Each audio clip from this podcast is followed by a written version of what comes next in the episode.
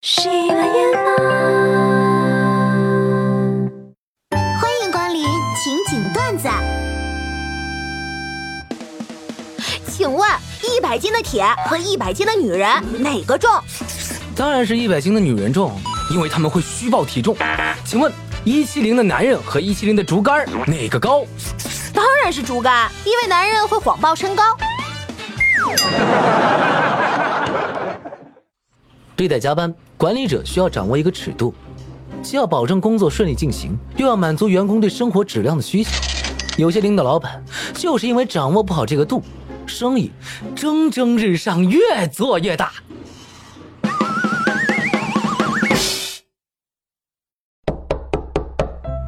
喂，快递，有人在家吗？哎啊，不好意思啊，我刚出门，你就放门口吧。那怎么行？丢了咋整？那行吧，那麻烦您帮我把包装拆了放门口吧，那样就丢不了了。为啥呀？我买的是个放门口的垫子。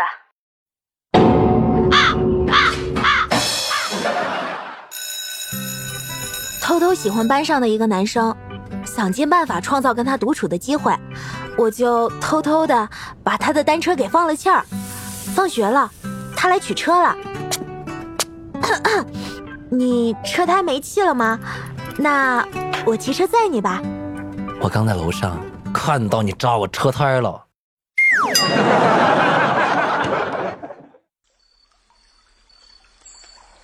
公子，为何？姑娘，天下没有不散的宴席。啊，公子，为何？你喜欢我吗？因为你实在是太能吃了，不散养不起呀喂！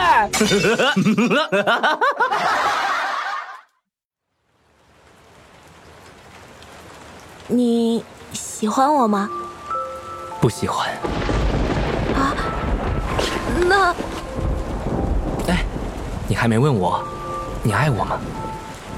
啊？那……那，你爱我吗？不爱。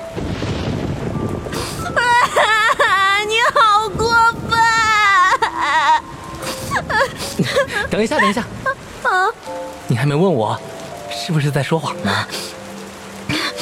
那，你是在说谎吗？我说的都是实话呀。